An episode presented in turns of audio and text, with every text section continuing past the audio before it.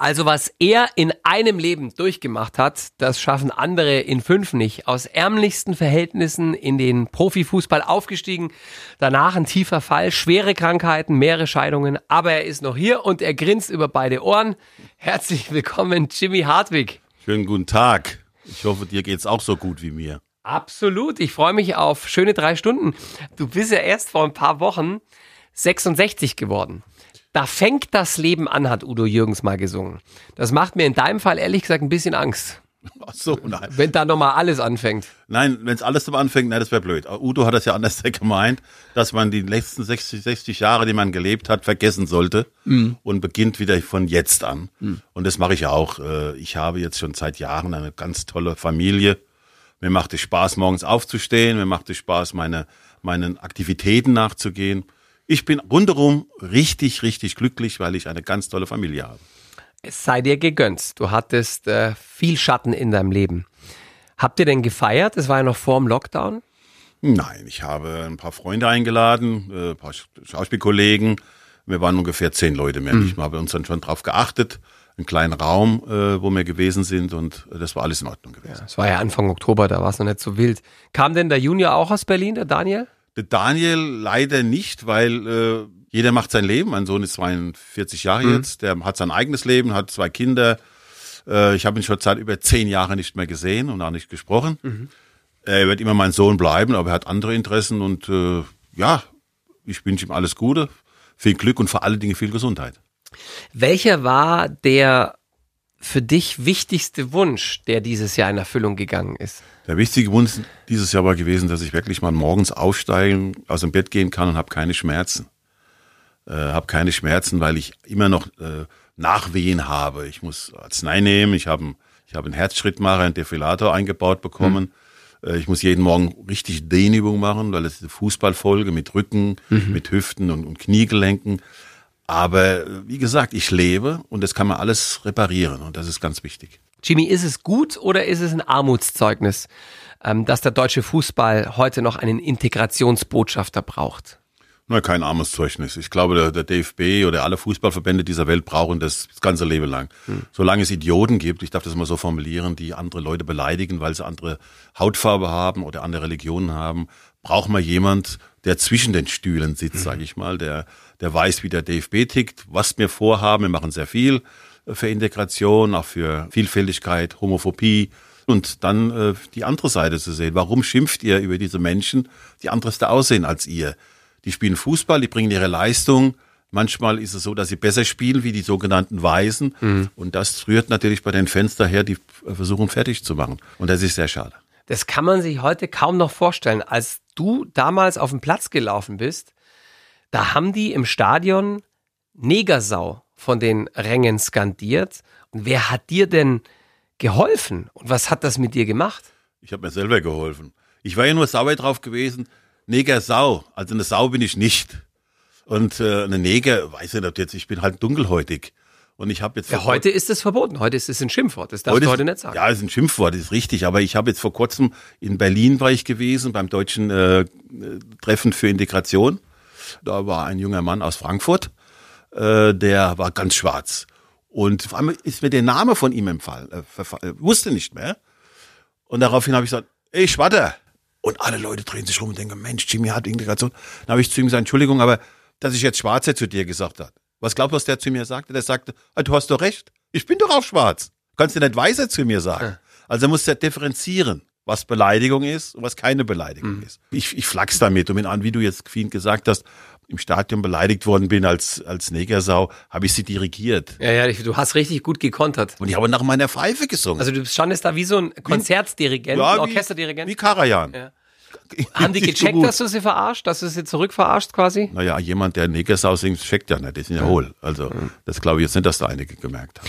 Ein Mann, der immer einmal mehr aufgestanden ist, als er hingefallen ist. Was hat dich zu so einem Kämpfer gemacht? Meine Jugend. Ich bin in einem Haushalt groß geworden, wo der Großvater Neonazi war. Bekennender Adolf Hitler. Mhm. Fan. Bis zu seinem Tode. Und ich bin eben da reingeboren worden. Meine Mutter hat sich äh, verliebt in einen dunkelhäutigen Mann.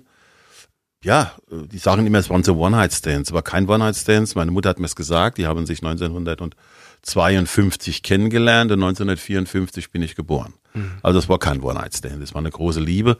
Nur die Liebe hat meinen äh, Großvater kaputt gemacht. Hier kommt kein Neger ins Haus. Meine Mutter hat er geschlagen, weil, weil er immer gesagt hat, da kommt ein Bastard in meinem Haus nicht zur Welt. Daraufhin bin ich auch in einem anderen äh, Haus auf die Welt gekommen, bei einer Nachbarin über die Straße. Und meine Mutter musste mich verstecken, weil der Opa hätte mich, glaube ich, das Kiss ins Gesicht gedrückt und hätte mich umgebracht. Das sagst du nicht nur so, das glaubst du wirklich? Das weiß ich ja. Ich bin ja, ich bin von meinem ersten Lebensjahr bis in die Schule. Ich bin in die Schule gekommen und hatte bis zu meinem zwölften, glaube ich, so, diese habe immer Nasenbluten gehabt, weil ich jeden Morgen vom Opa erstmal grundsätzlich an in die Fresse gekriegt habe. Das gibt's nicht. Das gibt es und das hat mich geprägt. Das prägt mich heute noch. Ich bin heute auch, äh, falle in ein tiefes Loch ich habe auch manchmal heute noch Albträume und Träume von meinem Opa, der will mich holen. Vor kurzem habe ich wieder so einen Traum gehabt, meine Frau hat mich aufgeweckt. Was ist los, was ist los? Da konnte alle zwei nicht schlafen, weil ich dann die Geschichte nochmal erzählt, weil ich muss immer wieder die Geschichte erzählen, weil die kommt immer wieder hoch. Und das hat mich, das hat mich stark gemacht. Und ich habe so viel Dreck erlebt, was meine Person betrifft, was Leute über mich erzählt haben. Ich war kein Heiliger. Ich will auch gar kein Heiliger werden. Aber was ich bin, und da bin ich stolz drauf, ich bin ein grundehrlicher Mensch. Ich sage das, was ich denke und erwarte von den Menschen, dass sie mir ins Gesicht sagen, dass du ein Eierkopf bist. Die Gegenfrage ist, warum bin ich ein Eierkopf? Können Sie es erklären? Kann das nicht erklären? Dann sage ich, gehen Sie einfach weg, Sie sind dumm. Du kannst dich, das hast du ja gerade erzählt, an deinen Papa gar nicht wirklich erinnern. Der wurde ja quasi verstoßen von deinem Opa, der wollte keinen Schwarzen in der Familie haben. Hat denn dein leiblicher Papa mitbekommen, welche Karriere sein Sohn in Deutschland hingelegt hat? Nein, leider nicht. Ich weiß, ich würde es mich gern freuen, wenn es gehört hätte. Ich wäre auch sehr interessant, ob ich noch Geschwister habe. Die habe ich bestimmt da drüben. Aber ich glaube, die Retourkutsche kam von ihm, indem er äh, mich nicht anerkannt hat. Also du hast versucht irgendwann mal ja, ja, mit hab, ihm Kontakt aufzunehmen. Ja, ja, aber mit vier Jahren kam er mal zu uns nach Hause und ich hatte mich rumgedreht. Äh, also ich glaube, ich weiß es noch, das ist so wie so eingeprägt. Da saß ich vor einem Ofen mit meiner Tante und meiner Mutter und da kam ein schwarzer Mann hinter mir, hat mir auf die Schulter getroffen und sagte, I'm your daddy. Englisch, ja, aber vierjährige, are you daddy, alles gut. Äh, dann bekam ich von ihm einen, einen der teuersten äh, Fotoapparate, die es zu dieser Zeit gab, geschenkt für mich. Und vierjährig mit, mit dem Fotoapparat was anzufangen hat, weiß ich jetzt nicht, was er gemacht hat. Aber das Einzige war gewesen, dass der Fotoapparat uns 14 Tage lang Essen und Trinken gegeben hat. Der ist sofort verkauft worden mhm. und mir konnte davon leben. Weißt du, wie seine Geschichte weiterging? Nein. Er ist, äh, war das war das Letzte, was du von ihm gesagt ja, hast. Ja, er war stationiert in Wiesbaden, in Erben, Erbenheim. Mhm. Er war Fallschirmspringer, Eliteeinheit und ist dann nach, glaube ich, nach Amerika zurückgegangen oder den Vietnamkrieg. Ich, ich weiß es nicht. Mhm. Und ich habe jetzt, ich versuche jetzt noch mal in hohem Alter, er wird nicht mehr leben, aber rauszukriegen, ob ich noch Geschwister habe. Mhm. Äh, das wäre mein letztes, was ich noch gerne machen möchte, auch mal meinen Kindern oder meiner Tochter, meiner Kleinen, zu sagen, guck mal, Du hast einen Halbbruder oder eine Ich habe einen Halbbruder da drüben in Amerika und ja, schauen wir mal. Aber das ist alles äh, Gesch äh, Geschichten, die muss ich erst, die müssen noch mal reifen. Ich mhm. bin ja noch ein junger Kerl, ich habe ja noch Zeit. Mhm. Dein Sohn äh, und deine Tochter, also deine jüngste Tochter, sind 30 Jahre auseinander. Tja, das ist doch toll. Wie kommen die miteinander aus? Kennen die sich? Nein, meine kleine Tochter möchte gern mal mit ihrem großen Bruder, aber mein großer, ihr großer Bruder möchte nichts mit ihr. Das ist eigentlich sehr schade. Mein großer Junge, der Daniel, äh, hat meine Frau abgelehnt mhm. und hat meine kleine, seine kleine Schwester abgelehnt. Und wer meine Familie ablehnt, egal ob es mein Sohn ist. Warum hat er sie abgelehnt? Ja, das musst, musst, musst du ihn fragen. Mhm. Das ist eine Sache bei ihm. Er ist. Äh, aber ja. es, ihr hattet auch mal ein gutes Verhältnis. Hatte mal ich kenne Bilder von euch beiden, wo ihr ein Herz und eine Seele seid. Ja, ja, ja, ja, ist mein Sohn, wird immer mein Sohn bleiben, um Gottes Willen. Aber er macht sein, er geht seinen eigenen Weg. Mhm. Er soll auf seine Kinder aufpassen. Er soll nicht denselben Fehler machen wie ich der für seine Kinder da ist. Ich war 23, wie du schon erwähnt hast, wie ich das erste, und voll im Fußballgeschäft drin und andere Flausen im Kopf gehabt. Ich bin viel, viel zu jung Vater geworden. Mitten in, in der aufstrebenden Karriere, ja. das ist natürlich schwierig dann da. Weiß deine Tochter, ähm, wie du aufgewachsen bist, als du in ihrem Alter warst, also ohne Papa, ohne eigenes Zimmer, mit einer Mama, die nie da sein konnte, weil sie so viel arbeiten musste, um die Familie durchzubringen. Weiß die das alles? Sie kriegt es immer wieder von mir gesagt, wenn sie unzufrieden ist. Mhm. Wenn sie sagt, äh, guck mal, Papa in meinem Zimmer, die hat ein Traumzimmer. Also ich kann nur sagen, die hat wirklich ein Traumzimmer. Du hattest gar kein Zimmer. Ich hatte gar kein Zimmer. Dann sage ich geteilt immer, mit den Onkels. Ja, reg dich nicht auf. Und dann fange ich, ja, ja, Papa, ich weiß, ich weiß, du hast kein eigenes Zimmer gehabt, du hast bei der Mama und Oma mhm. im Schlafe. Ich war, entschuldige mich, Papa, es war jetzt wieder blöd von mir. Und sofort kommt die Erinnerung, weil sie sagt, oh, wenn Papa das nicht gehabt hat, bin ich jetzt eigentlich so, so, so ausverschämt. Aber das sind Kinder im Alter und das, das nehme ich da, nehme ich hin, weil ich dieses Kind abgöttisch liebe. Die darf ruhig mal kritische Sachen zu Papa mhm. sagen und das finde ich auch toll. Das ist ja für ganz viele Eltern ähm, eine riesen Herausforderung. Also wann hilft man den Kindern auf die Beine und wann lässt man sie auch mal alleine strugglen, kämpfen? Jimmy, wird man, wenn man wie du mit Mitte 50 nochmal Vater wird, strenger oder lässt man eher mehr durchgehen? Ja, man wird streng und lässt mehr durchgehen. Beides. Beides. Also ich muss, ich, ich genieße das jetzt. Mhm ich bin, ich muss mich da wirklich beim Daniel und bei Julia entschuldigen, dass ich nicht dieser Vater gewesen bin. Die Julia bin. ist die mittlere, ist ne? die mittlere. Die ist jetzt in Amerika. Mehr studiert in Amerika. Äh, Jimmy Hartwig hat Kinder, die studieren. Die eine geht aufs Gymnasium, die andere studiert, andere Schauspieler. Also so blöd kann ich doch nicht sein, wie die meisten Leute gesagt haben. Gute Ideenarbeiter. Gute, ja, ist doch nicht so schlecht Ideen. Aber ja, ich, wie gesagt, ich muss mich bei den zwei entschuldigen. Sage, liebe, entschuldigt euch, weil ich hätte gern diese Nähe, was ich jetzt mit mit äh, Juli habe dieses Vaterliche, dieses Geborgene, was sie mir gibt und ich ihr gebe, hätte ich gerne Daniel gegeben. Hätte ich gerne Julia gegeben. Ich konnte es nicht. Aber jetzt konnte ich das auf einmal. Und mhm. deswegen bin ich sehr, sehr glücklich, dass ich in diesem Alter noch ein Kind bekommen habe. Nicht ich, sondern meine Frau hat es gekriegt. Du hast es gerade gesagt, die, die Kleine wächst in einem intakten, liebevollen Zuhause auf. Deine Geschichte war eine ganz andere. Ohne Papa, mit einer Mama, die dich unendlich geliebt hat, aber viel arbeiten muss, also viel weg war, um die Familie durchzubringen. War das der Grund, warum du dann am Ende drei Scheidungen hinter dich gebracht hast? Also weil du Familie erstmal lernen musstest? Du hast das genau getroffen. Da braucht man gar nichts mehr dazu zu sagen. Ich habe es lernen müssen, mit Familie umzugehen. Mhm. Bei mir war immer, äh, Sexualität war Liebe. Wow, ich denke, oh, du bist ja ein großer Hecht im Bett. Aber die Mädels, da weiß ich nicht, ob ich das wirklich bin. Jedenfalls äh, sage ich, ja, das Liebe, oh toll, guten Sex, ich liebe dich. Das ist Quatsch. Sex ist sowas, wird sowas überbewertet. Hm. Ich sag zu jedem in meinem Alter, also junge Leute, die schönste Sexualität, die es gibt, ist, wenn du morgens aufwachst, schaust deine Frau an und deine Frau hält deine Hand und du gibst dir einen Kuss und sagst, schön Schatz, dass du da bist. Schön, dass du, dass wir zusammen sind. Schön, was wir für ein tolles Kind haben. Das ist Liebe. Liebe zu zeigen, Zärtlichkeit zu zeigen, familiär äh, alles im Griff zu haben. Das ist Liebe und hm. das, das zählt bei mir ganz viel. Sexualität ist ganz weit ganz weit weg bei mir. Du hast den Nachnamen deiner Frau angenommen. Das machen nicht viele Männer. War das eine Bedingung oder? Naja, gut. Ich konnte meiner Frau nicht zumuten, dass es noch eine Frau Hartwig gibt. Auf, auf diese, Neben den drei anderen. Neben den drei, nein. Die eine, die, meine erste Ehe war super. Die Erika, ganz tolle Frau, wo ich Daniel habe, einen harten Weg mit mir gegangen. Also allen Respekt, äh, liebe Erika, wenn du das hören solltest, du bist eine ganz tolle Frau gewesen. Die anderen zwei, die habe ich die Namen vergessen. Hm. Ich will einfach mit diesen Frauen nichts zu tun haben. Kann sich jeder denken, warum, weshalb will er nicht mehr ins, ins Detail gehen oder näher da, äh, angehen.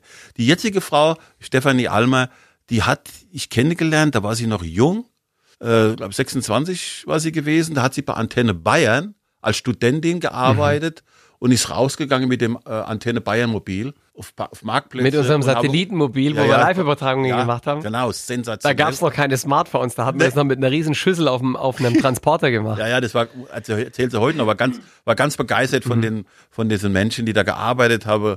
Da habe ich sie schon kennengelernt und wir waren auch immer zusammen gewesen. Und dann, äh, ja, dann haben wir uns nicht aus den Augen verloren, sondern ich habe gemeint, Jimmy Hartwig, der große Gockel, und habe wieder nicht gesehen siehst du, und habe wieder nicht gesehen, dass da ein Mensch ist, der mich richtig liebt, der mich so nimmt, wie ich bin. Wieder bin ich an die Wand gelaufen, weil ich dumm gewesen bin. Ihr habt euch zufällig in einem Flugzeug kennengelernt, weil ihr nebeneinander gesessen seid. Ja, ja ich habe sie von München nach Hamburg gebraucht, bis sie mir ihre Telefonnummer gegeben hat. Der ganze Flug über. Ich sage Hast dir, sie hingebaggert. was ich gesappelt habe. Boah.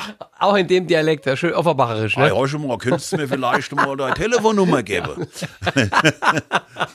Nein, aber es ist wirklich, äh, es war toll ausgestiegen und dann habe ich mich gemeldet und dann hat sich das so peu à peu entwickelt und jetzt sind wir so ein tolles Paar und haben ein tolles Kind. Es hat allerdings, muss man noch dazu sagen, nach dem ersten Anlauf hat es nochmal neun Jahre gedauert. Warum? Kannte die deine Scheidungsquote oder was war los? Das hat mit der Quote gar nichts zu tun. Das war Jimmy Hartwig, der Volltrottel. Hm. Weil ich, ich wusste, diese Frau, das ist meine Frau, aber immer wieder habe ich so einen Balken vor den Augen gehabt. Das Hirn, diese Gier, diese dumme Gier. Es könnte ja was Besseres kommen, wie die Männer manchmal so ticken. Und der hat's richtig gemacht. Stefanie hat's richtig gemacht. Die hat mir gezeigt, was für ein kleiner, kleiner Volldepp ich bin. Und nach neun Jahren haben wir uns dann wieder getroffen und haben uns unterhalten und gesprochen. Ihr hattet in der. Zeit keinen Kontakt. gar keinen Kontakt. 0,0. 0,0 Und deine Kontakt. Gefühle sind auch nicht weniger Nein, geworden. ich, Stefanie Almer war immer in meinem Kopf. Heiliger Bimbam, du. Und ich habe auch, dann habe ich auch, mir sagte mein Mann muss, äh, muss äh, Eier in der Hose haben, da muss er mal melden. Aber da habe ich keine Eier gehabt, da anzurufen. Und dann hat der liebe Gott angefangen, seine Hand über uns zu breiten. Und dann kam ich abends in Baden, Baden lebte ich da, nach Hause und sehe auf meinem Computer eine Nachricht von Stefanie Marianne Almer. Ich habe eine Wette laufen mit einem Arbeitskollegen. Wenn du dich, bei wem, bei wem du dich zuerst meldest, hat die Wette gewonnen. Und wen habe ich natürlich zuerst angerufen? Die Stefanie. Und sie, ey, und so, ich sage, Steffi, wie geht's dir denn? Und ich, toll, dass du dich gemeldet hast. Und ja, ich habe dich auch verfolgt. Ich habe dich immer verfolgt. Ich habe dich im Dschungel gesehen, habe dich da ver- verfolgt und alles. Sag ich, wieso hast du dich gemeldet? Sagt sie, Jimmy, äh, du weißt genau, wie ich ticke. Entweder meldest du dich. Wenn ich mich nicht gemeldet hätte, wir uns, wären wir nicht, mehr, nicht verheiratet. Also, liebe Gott, ich bin sehr gläubig. Und der liebe Gott hat gesagt, diese zwei Holzköpfe, die musst du jetzt mal zusammenbringen. Die passen doch zusammen. Und jetzt sind wir, ja, wow, klasse. ich freue mich, mit dieser Frau verheiratet zu sein. Ist super. Den Heiratsantrag hat ja sie gemacht, ne? Heiligabend hat sie mich vom Fernsehen hingesetzt. Und dann hat sie Bilder abspielen lassen. So eine Fotoslideshow Fotos quasi. leid schon, aber wie ganz hervorragend. Wie wir uns kennengelernt haben, wie wir den Kuss, unsere Tochter noch mal eingespielt und alles. Und zum Schluss stand, ja, ich will. Gott, ist das süß. Wow! Bah, ich sag erst gar nicht kapiert, aber ja, ich will und bin ich rum, hab gesagt, wow, du willst mich heiraten, endlich! Weil ich hab's ja genervt, ich habe ja alle fünf Tage gefragt, willst du mich heiraten? Ich Mensch, hör auf zu nerven jetzt. Ich, das kommt schon so. Und an diesem Tag, Heiligabend, schönste Weihnachten meines Lebens, meine Frau zu mir gesagt habe, sie will. Es sei dir vergönnt. Danke. Früher defensives Mittelfeld, später ganz vorne auf der Theaterbühne.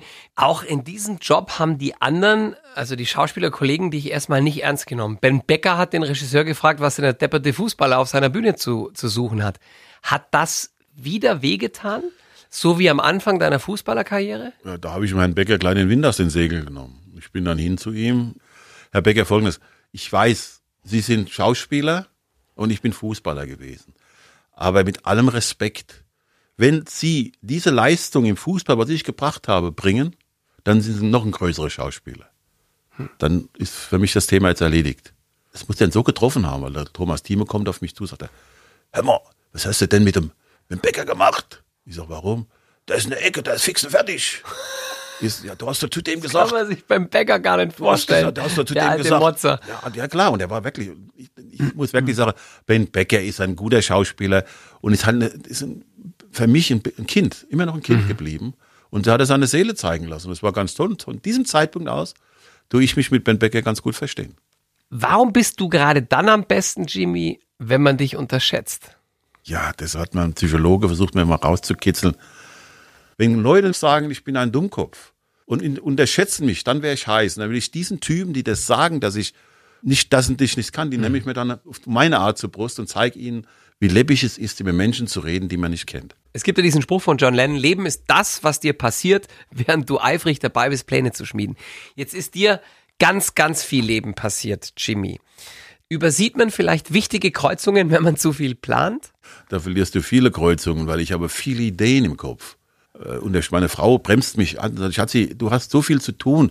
Ich hätte gern ein Haus gebaut, ein Riesenhaus gebaut, wo junge Leute von der Straße unterkommen, die man drin, die eine Lehre bekommen, die kriegen einen Mentor zur Seite gestellt, die, die das Leben führt, die mit alten Leuten zusammenkommen. Das ist so mein, mein Lebenstraum dass Menschen wie ich, die in einem Elternhaus groß geworden sind, wo der Pater, wo Opa Nazi ist, wo der Vater in dem Elternhaus vielleicht Alkoholiker ist, wo die Mutter vielleicht drogensüchtig ist, die, das sind ganz verlorene Seelchen. Und diese verlorenen Seelen möchte ich versuchen aufzufangen.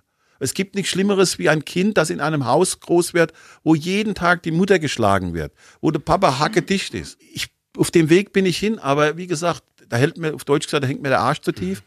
Da habe ich keine Stiftung, da habe ich niemand. Ich versuche jetzt gerade was aufzubauen. Das ist ein weiter Weg. Vielleicht schaffe ich, bevor ich in die Kiste springe. Du siehst, ich habe noch so viel in meinem Kopf, äh, wo ich machen möchte und es ist ein harter Weg. Meine Frau muss mich bremsen, dass ich auch, weil ich ja nicht gerade mehr gesundheitlich jetzt der Adonis bin. Aber ich, wie gesagt, Auf dem Boden liegen ist keine Option. Aufstehen, weitergehen. Meine Mutter hat immer gesagt, du musst den Kopf immer hochhalten, auch wenn der Hals dreckig ist. Hm. Jimmy, du hast mit 37 äh, die erste Krebsdiagnose bekommen, zwei Jahre später dann die zweite. Bist aber heute noch hier. Was hat dich gesund werden lassen? Ich habe gekämpft. Ich habe gesagt gekriegt von dem Arzt, Sie haben noch zwei Jahre zu leben. Machen Sie sich ein schönes Leben. Ich bin aus dem Krankenhaus rausgekommen. Ich, hab, ich musste meinen Körper entgiften lassen, komme nach Hause. Meine damalige Frau war weg mit meinem ganzen Geld. Äh, ich habe mich hochgearbeitet zu leben. Ich habe Chemotherapie abgesetzt. Das wäre mein Todesurteil gewesen. Habe einen tollen Heilpraktiker kennengelernt. Dr. Stümer in Hamburg, der mir kostenlose Sachen, ich war gleich wie ein Versuchskanickel gewesen, aber es hat eingeschlagen, was er gemacht hat. Glaubst du, es waren die Medikamente oder war es dein Kopf? Das war Kopf, Birne. Ich, ich kann nur jedem sagen dazu, ich weiß, wie schwer es ist, wenn man eine Diagnose Krebs bekommt. Ich zeige gleich ein Todesurteil. Kämpft, kämpft, kämpft. Ich weiß, leicht gesagt, aber wenn man sich im Vorfeld aufgibt, wenn man sich aufgibt und sagt, ich habe Krebs, ich will sterben, dann stirbst du auch. Vielleicht musst du auch sterben. Aber du hast bis zum letzten, das, du willst es nicht. Du gibst den, den, den, das, das, das, das weiter an deiner Familie, an deine Kinder. Mensch, meine Mama, meine Mama, du, die ist aber stark, du, da muss sterben. Aber guck mal, wie die kämpft, dass sie nicht, nicht stirbt. Mhm. Das kannst du deinen Kindern mit, dann fangen die auch an zu kämpfen. Das Schlimmste ist, wenn die Familie anfängt und sagt, Ach, du bist so, tut mir so leid, dass du jetzt sterben musst. Ich hätte gerne mit dir noch ein paar Jahre gelebt, aber du siehst ja, wow, Mitleid brauchst du nicht.